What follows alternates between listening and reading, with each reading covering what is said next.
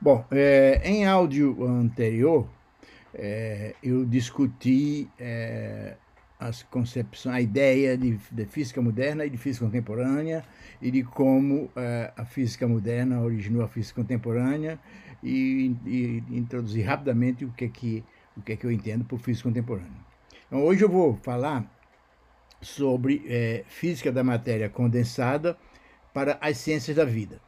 Eu tenho é, me fixado no curso de Física Contemporânea é, a esse tema. Eu, ao invés de tratar de todas as possibilidades, de todos os temas de um modo genérico e superficial da física contemporânea, né, é, eu decidi fixar numa área em que eu tenho é, algum conhecimento, na área na qual eu trabalhei durante mais de 20 anos, né, é, e que é e que tem uma importância é, muito grande na, na contemporaneidade da, da ciência da vida, especificamente da medicina.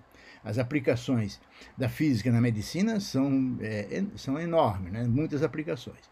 Então, é, esse curso é, focado nessa área, é, eu acho importante fazer, detalhar aquilo que eu falei no áudio anterior, né?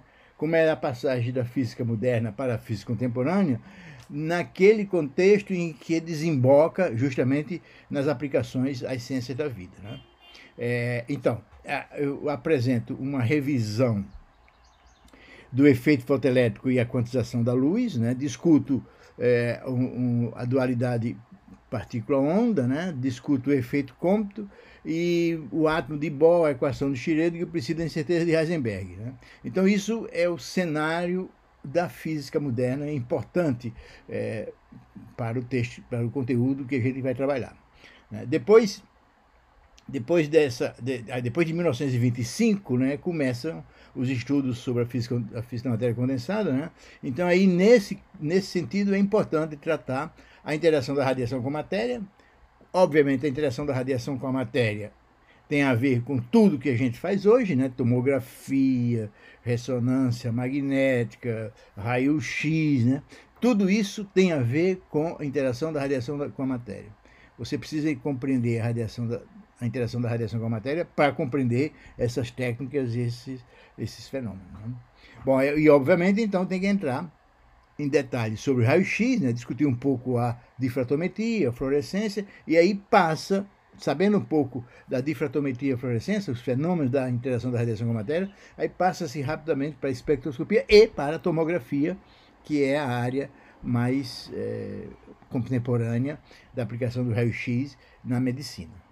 Bom, e depois, vários dispositivos que se usa é, hoje na, na, na ciência da vida, na medicina, vem dos dispositivos semicondutores. Portanto, a gente precisa saber um pouco é, os fundamentos dessa coisa aí. Então, a gente tem que, é, nós vamos tratar um pouco né, a, teoria das, a teoria de bandas, finalmente a física de semicondutores, isso chega na descoberta do transistor em 1947, e daí se discute um pouco as aplicações desses transistores. E aí, então, passa-se para a parte de aplicações, é, ou seja, dispositivos, materiais e técnicas de física da matéria condensada aplicadas à ciência da vida. Né? Então, é, nós abordaremos é, aqui propriedades magnéticas da matéria, obviamente, porque tem muitas aplicações, né? nanopartículas magnéticas, é uma das grandes aplicações dessa coisa, né? ressonância magnética nuclear, microscópio de tunelamento e tomografia computadorizada. Então este é os, esse, então esse é o, em, em, em, suma o programa que nós vamos abordar é, no curso de Física Contemporânea. Né? Então por hoje é isso aí.